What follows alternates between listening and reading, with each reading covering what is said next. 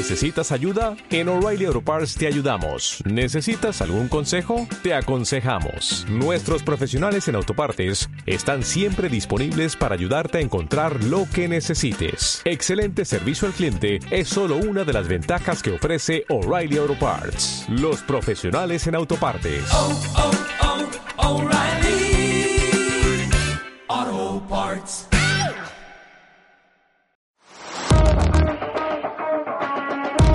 Conversaciones MES. Mi empresa es saludable.com. Bienvenidos a Conversaciones MES, entrevistas digitales para profesionales a los que les interesa el, bienestar laboral en directo cada martes a través de Zoom, cualquier día de la semana, a la hora que quieras, da igual, en, en nuestro podcast que está en miempresaesaludable.com, que es nuestra web porque esta es una iniciativa de, mi empresa es saludable y también de la, de la, Fundación Mafre. Hoy es 2 de junio, es martes, y, afrontamos este martes muy bien acompañados, porque hoy está con nosotros Natalia Fernández Laviada, que es la subdirectora general de Prevención, Calidad y Comunicación, de las tres cosas, en Fraternidad Muprespa, además de secretaria de AESPLA, la Asociación Española de Servicios de Prevención Laboral. Al otro lado de la pantalla ya está. Buenos días, Natalia. Hola, buenos días a todos. Muchísimas gracias, Adrián. Gracias a ti por, acompañarnos. Con ella, con Natalia, vamos a pasar los siguientes minutos hablando de qué. Vamos a hablar de prevención, de liderazgo, de diversidad, de comunicación y de cómo el COVID ha afectado a, todo eso, cómo lo ha cambiado o cómo no lo ha cambiado. También hablaremos de, cómo han afrontado esto desde la mutua. Yo sé que, los, las más de 50 personas que, nos acompañéis esta mañana ya conocéis todos a Natalia. Pero casi por cortesía voy a, voy a presentar, voy a hacer un pequeño repaso a su currículum. Natalia es experta en liderar acciones institucionales e impulsar relaciones comerciales satisfactorias en la atención y seguimiento de los servicios prestados a los clientes, persiguiendo, persiguiendo siempre su satisfacción. Forma parte de la alta dirección y del comité de dirección de, esa mutua, de Fraternidad Muprespa. Es miembro del Comité de Recursos Humanos de Tecnología, Información y Comunicaciones y, y del de RSC y es presidenta del Comité del Plan Estratégico Corporativo de Fraternidad. Es la primera mujer en España en un comité de dirección de una mutua colaboradora con la Seguridad Social y está nominada al Top 100 Mujeres Directivas en los años 2015, 2016 y 2017. En el, precisamente en el 16 se llevó el premio Prevencionar a la, comunicación en, en prevención aprovecho para recordaros que es muy, muy positivo tener el micrófono silenciado, porque si no la conversación será un poco más, un poco más complicada. Como vías de comunicación con nosotros tenéis dos. Una, el, chat. Estamos encantados de que todos podáis hacer preguntas y reflexiones en el chat que iremos recogiendo en la conversación. Y también tenéis para las redes sociales ese hashtag que, es almohadilla conversaciones mes. Bueno, eh, eh, Natalia, o sea, no, no, me ha dado tiempo a decirlo del chat y hay un montón de gente que ya ha dicho buenos días, buenos días eh, Pilar Sandía, buenos días Soy Ana, buenos días, un montón, buenos días a todos, encantado de escucharte virtualmente, Natalia. Está todo el mundo encantado de verte. Bueno, lo primero es saber cómo, cómo estás, cómo estáis en, la mutua, cómo habéis vivido esta etapa. Bueno, pues, pues lo primero, Adrián, muchísimas gracias a Conversaciones MES y, y, por supuesto, a todos los que están compartiendo con nosotros que ya veo que son más de 60, eh, bueno, pues este, este ratito por la mañana, ¿no? Espero que sea lo más agradable posible, positivo y que, y que nos sirva a todos. Pues yo creo que como persona lo hemos vivido con, incertidumbre, lo hemos vivido con preocupación y también con dolor. También es verdad que hemos trabajado y estamos trabajando muchísimo eh, de forma unida, tanto el comité de dirección como las redes, servicios centrales, siempre con un mismo objetivo, que ha sido ayudar a la administración a, poder con esto y sobre todo a salir adelante, ¿no? Tenemos que salir todos adelante porque en nuestro caso somos 2.200 empleados, pero además atendemos a 123.000 empresas, eh, tenemos eh, miles de asesorías que confían en nosotros, así que lo que tenemos que hacer claramente es trabajar para que esto, para que esto funcione. Yo creo que hay un antes y un después para todas las organizaciones y no va a ser menos para, para la nuestra. Claro, supongo que bueno, eso es internamente, ¿no? Sois más de 2.200, atendéis 123.000 empresas, pero claro, externamente es un, periodo convulso, mucha agitación, muchos cambios, mucha repercusión en medios, en redes sociales, porque cualquier cosa ya se magnifica. No sé muy bien eh, cómo, cómo, habéis llevado esto, cómo, cómo, lo, cómo lo habéis, cómo habéis surcado este, este mar de inquietud en muchas ocasiones. Claro, estamos, bueno, pues con resignación entre otras cosas, ¿no? Estamos en un, en un momento muy convulso, solo tenemos que ver los telediarios, la televisión o el Congreso. Hay mucha crispación por todas partes porque esto es muy complicado.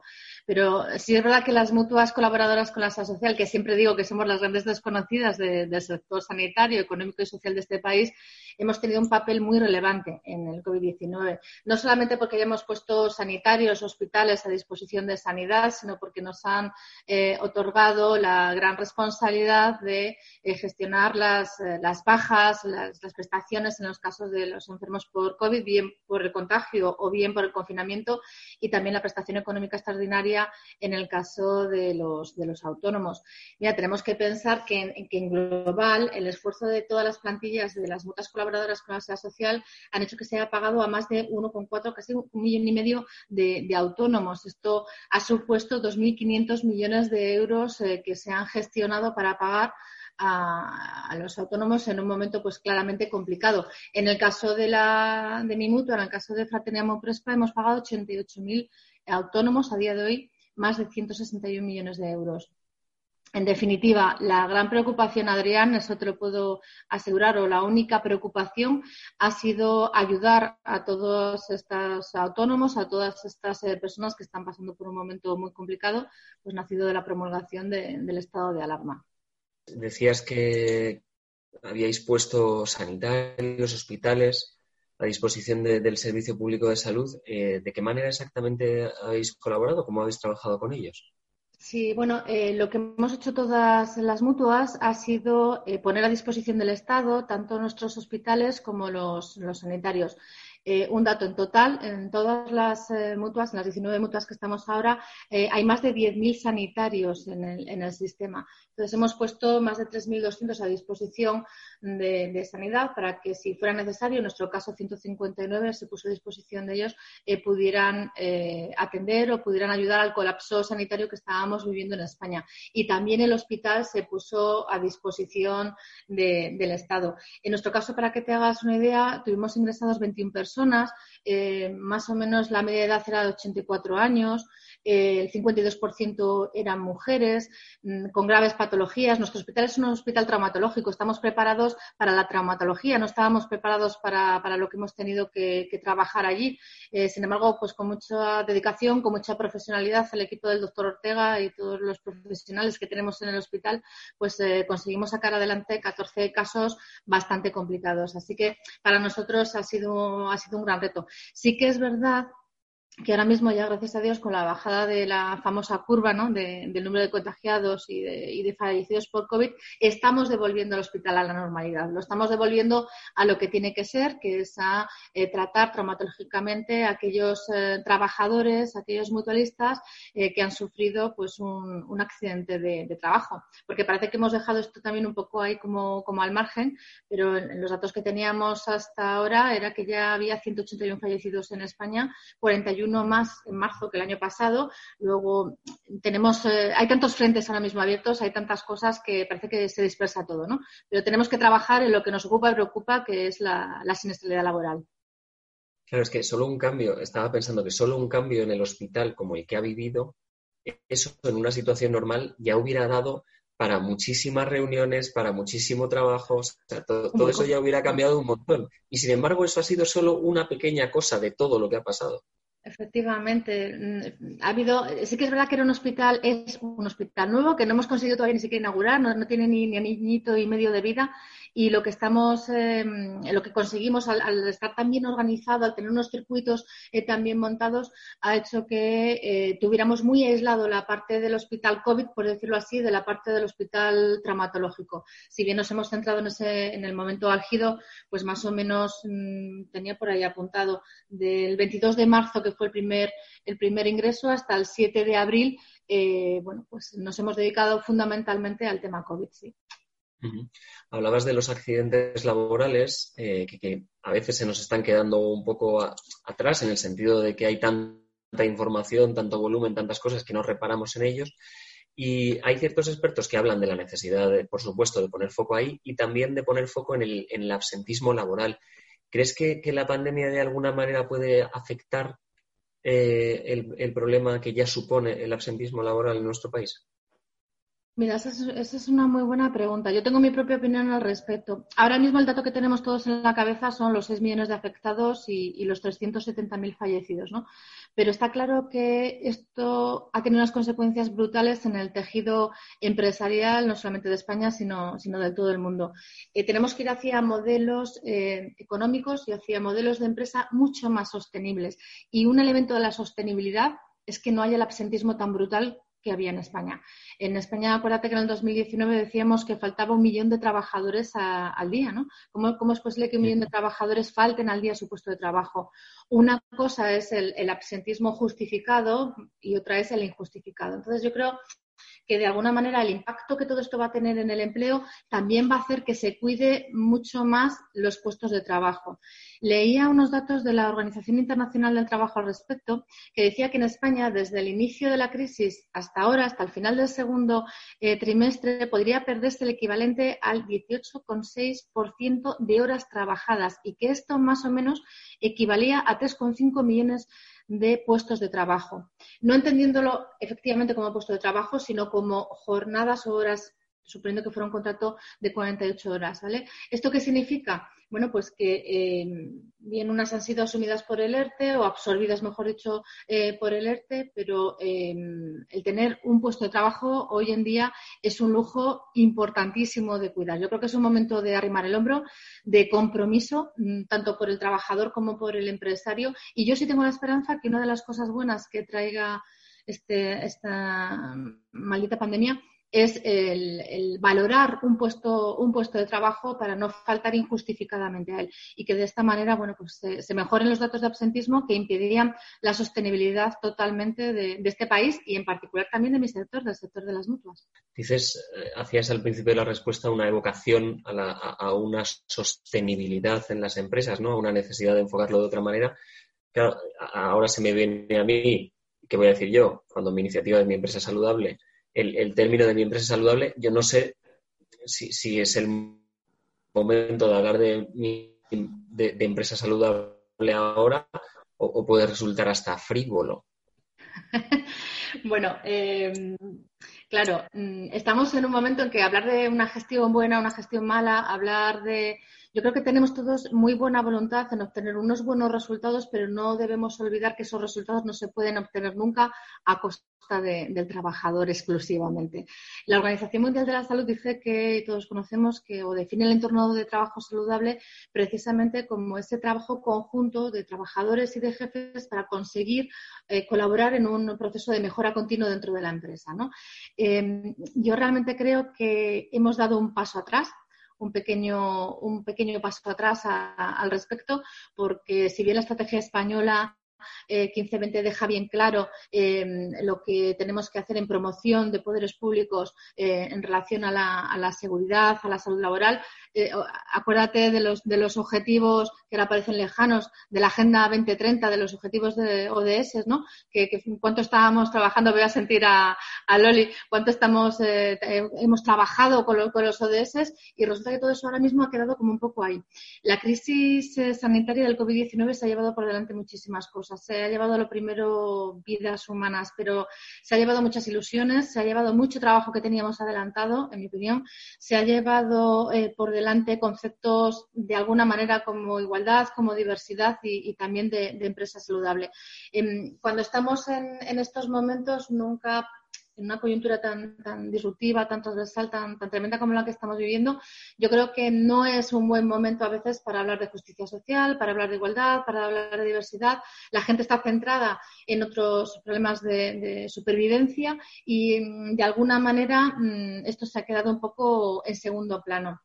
De todas formas, con el tema de la empresa saludable, yo siempre he dicho lo mismo. La empresa saludable no es colocar manzanas en las empresas ni mandarles al gimnasio. La empresa saludable es mucho más que todo eso. Es un concepto holístico muchísimo más amplio. Entonces, eh, la empresa saludable implica también tener líderes saludables. Y eso ahora mismo es importantísimo con lo que estamos viviendo. El conseguir, em, al, final, cuando hablamos de liderazgo, que es? simplemente la habilidad de, de, conseguir que determinadas personas hagan determinadas cosas para un objetivo común. Y en este momento el objetivo común tiene que ser la salud de todos nosotros lo primero y después la viabilidad de este país y de nuestras empresas, obtener resultados. Eso es lo que tenemos que conseguir.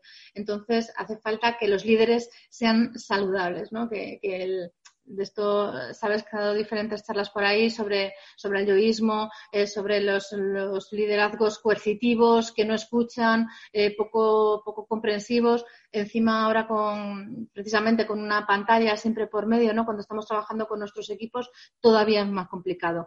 Eh, sé que hablar ahora mismo de empresa saludable, como tú bien dices, parece que es una frivolidad, pero para nada. Es todo lo contrario, es una absoluta necesidad. En mi opinión, claro. Sí, igual, igual es el. Bueno, no sé si te has dado cuenta que se ha congelado esto, eh, me he ido y he vuelto. No sé qué ha pasado. Sí, mm, pero como yo he visto que aquí el personal seguía, yo he seguido con. Bueno, pues yo te lo, agradezco, Han sido los 15 segundos más largos eh, de toda la pandemia. O sea, han sido 15 segundos impresionantes, pero, pero aquí estamos otra vez. Eh, hablas, hablas de la necesidad de un, de un liderazgo, hablas de empresa saludable.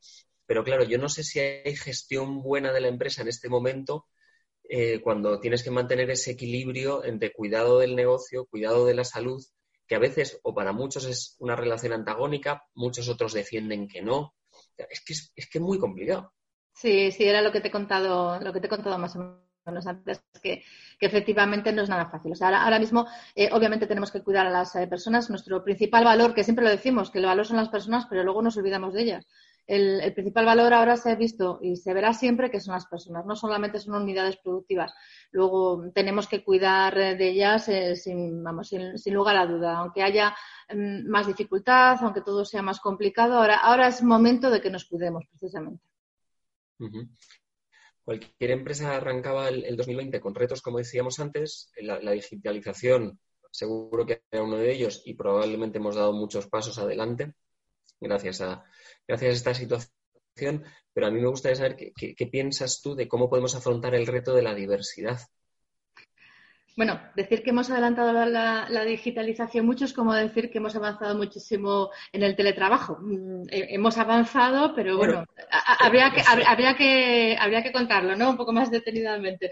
No es del todo, para mí, no pienso que sea del todo, del todo exacto decir que hemos avanzado en digitalización o en conceptos como teletrabajo. Muchas cosas nos han venido impuestas. Sí que es verdad que el COVID-19, algo importante que nos ha traído, es la mejora precisamente o, el que hemos tenido que entrar ahí sí o sí. O sea, ha hecho más en, nuestra empresa, ha hecho más eh, el COVID-19 para que nos digitalicemos y estemos todos eh, teletrabajando, desde luego que todas las charlas que hemos podido dar eh, sobre evolución digital, eso está clarísimo. Y las herramientas de comunicación han venido para quedarse, o sea, eso también lo tengo claro. se ha vencido de alguna manera la, falta de aceptación incluso por los jefes, en relación a, todas estas mm, posibilidades y, ha venido para quedarse. En cuanto a diversidad e igualdad y estos conceptos, pues yo creo que también han sufrido la crisis. Eh, la han sufrido porque el impacto de género se está ignorando de alguna manera, salvo con alguna excepción. Hablando de teletrabajo, yo no tengo hijos, pero tengo muchas amigas que me están contando cómo tienen que trabajar con los niños encima, haciendo los deberes, escuchando los gritos, Em, trabajando y llevando las tareas domésticas. No olvidemos que el 70% de los sanitarios son sanitarias, son mujeres, las enfermeras, las médicas, las farmacéuticas, con una brecha salarial de un 11% según la Organización Mundial de la Salud. No olvidemos eh, el tema de las trabajadoras del hogar, no olvidemos la precariedad, el salario. Eh, hace poco eh, Ana, la prevencionista Ana Serrano hizo un artículo muy bueno para, para prevencionar precisamente sobre todo esto. ¿no? Es, es mm, escuché a la directora general de, Igualdad de Madrid, de la Comunidad de Madrid, a Carmen, María Carmen Rodríguez, en un webinar de AESPLA hace nada unos días, y decía que el paro iba a aumentar, según los datos que, tienen eh, actualmente del INE del primer trimestre, el paro de las mujeres iba a aumentar un 11% frente al 9% de los hombres y la tasa de empleo de las mujeres iba a ser de un 52% frente al 61% de los hombres. Entonces, mm, en cuanto a igualdad, que siempre es como el concepto más conocido de la diversidad, aunque yo siempre digo que siendo el 50% del planeta, hablar de diversidad cuando hablamos de igualdad es un poco, un poco de aquella manera, ¿no?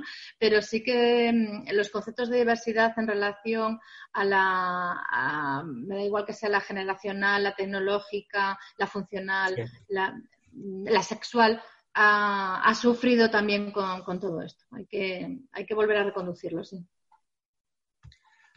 Ahí, tenemos un reto muy grande y, yo no sé si tú crees que, tenemos otro reto muy grande en el posible brote de riesgos psicosociales que, podemos sufrir y hablo del, síndrome de la cabaña, de síndromes de, estos, de estrés postraumático.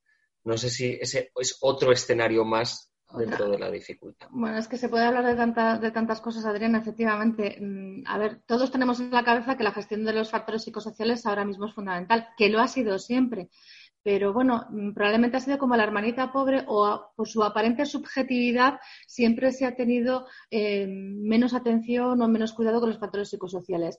El COVID-19 que nos ha roto todos los esquemas, que nos ha roto el esquema familia, salud, trabajo, nuestros propios ecosistemas vitales, eh, ha hecho que todos de alguna manera eh, nos haya afectado la pandemia, eh, lo hayamos sufrido directa o indirectamente. Todos dormimos peor, estamos más estresados, hay más carga mental con el trabajo que estamos, eh, que estamos realizando. entra un concepto que para mí está unido al del COVID, que es la incertidumbre. Y la incertidumbre es malísima. La incertidumbre es lo que hace que mm, nos entren miedos. Y el miedo es libre. Así que lo que tenemos que hacer las empresas las empresas saludables, los líderes saludables, es intentar gestionar estos miedos, intentar ver de qué manera eh, podemos eh, ayudar a esto. Yo misma, mi vida ha cambiado, vamos, totalmente. Los que me conocéis sabéis que yo prácticamente venía a mi casa para, dormir. Me, he cargado la vitrocerámica el otro día de tanto usarla, estaba prácticamente, prácticamente nueva. Entonces, eh, desde el 13 de marzo no he vuelto a salir de aquí y te, cambia totalmente, te cambia totalmente la vida. Luego tendremos que aprender todos a gestionar esta nueva normalidad, a gestionar nuestros miedos, el miedo a que cierren el negocio, a no cobrar a fin de mes, a, relacionarnos con los demás, a volver a coger el metro, porque no podemos dejar de, vivir.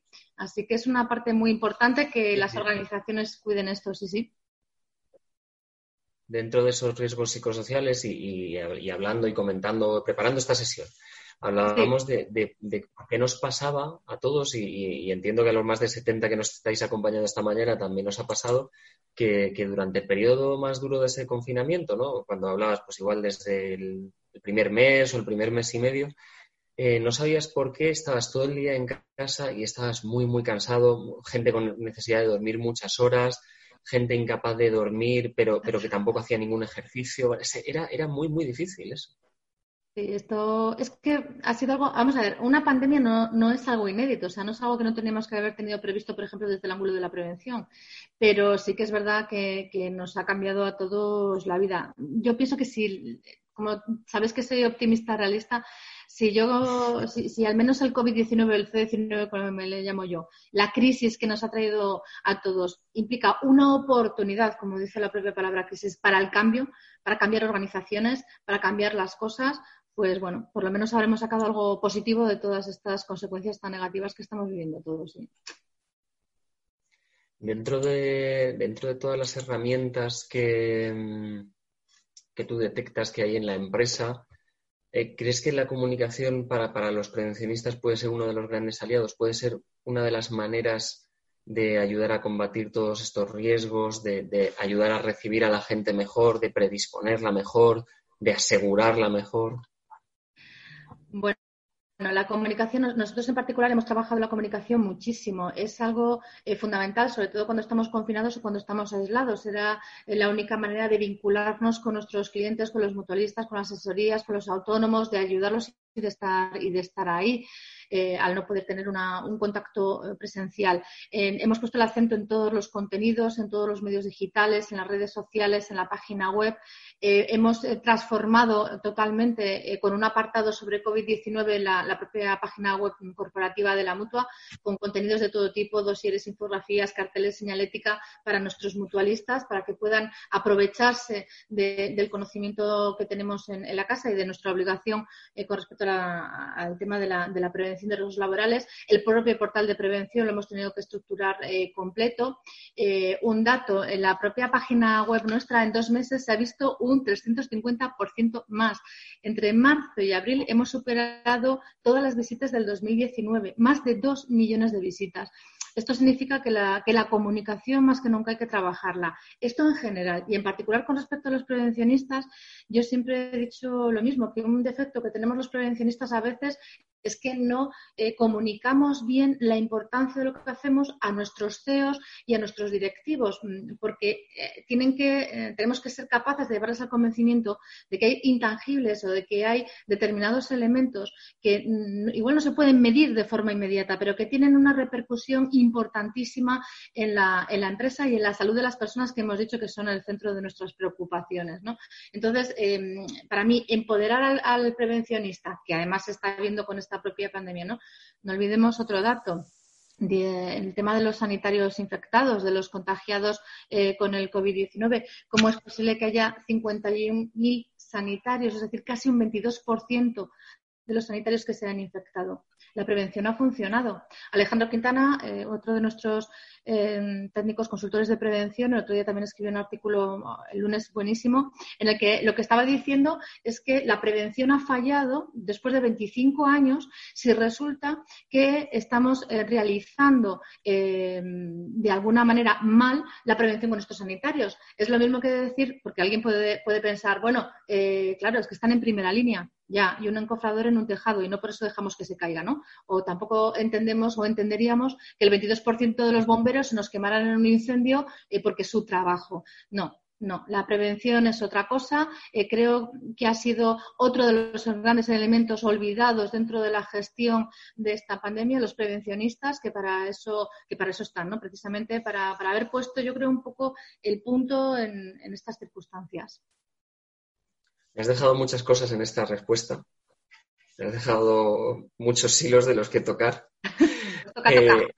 Eh, el, primero, que bueno, este, esto es, una confidencia, pero yo se la cuento a, nuestro público.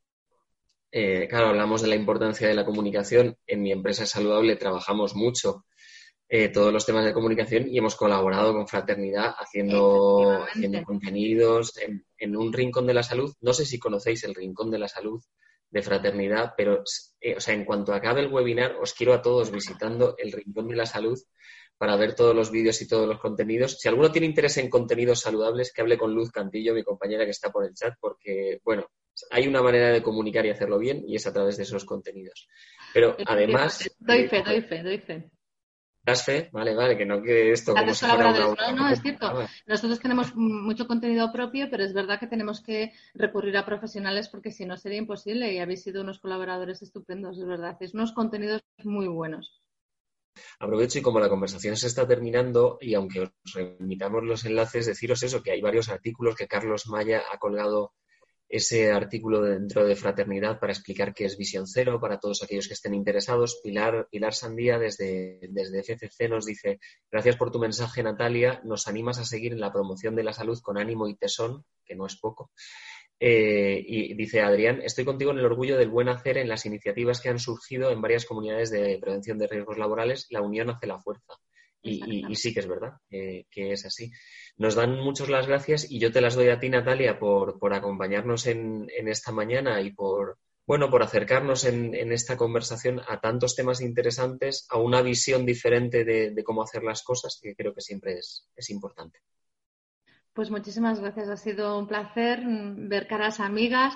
Siempre digo lo mismo, que yo soy una persona de piel, que todo esto me cuesta, porque no es lo mismo estar en, un foro en el que sientes a la gente que hacerlo a través de la pantalla, Yo creo que para los líderes ahora es un reto muy importante no perder ese calor no perder el calor del empleado, no convertirles en una unidad de producción, intentar ser el líderes que, cuesta, porque a, toda la complejidad de ser un buen líder, pues ahora se suma que tienes que ser un e líder, tienes que ser capaz de, eso, de, generar esa empatía, ese calor y esa, y esa unidad y ese compromiso y esa lealtad a través de una pantalla de Zoom. Así que, que nada, en esas estamos. En esas estamos. Bueno, pues gracias Natalia y gracias a, todos los que nos estáis dando las gracias y la enhorabuena por, por esto, que lo que esperábamos era eso, que pasarais un buen rato y que os llevarais alguna conclusión interesante y aplicable en vuestro trabajo y deciros que, os esperamos en próximas conversaciones mes y también Natalia en una exclusiva que te cuento en un evento un poquito más grande que estamos organizando para, finales de junio y de las que ya os daremos buena cuenta.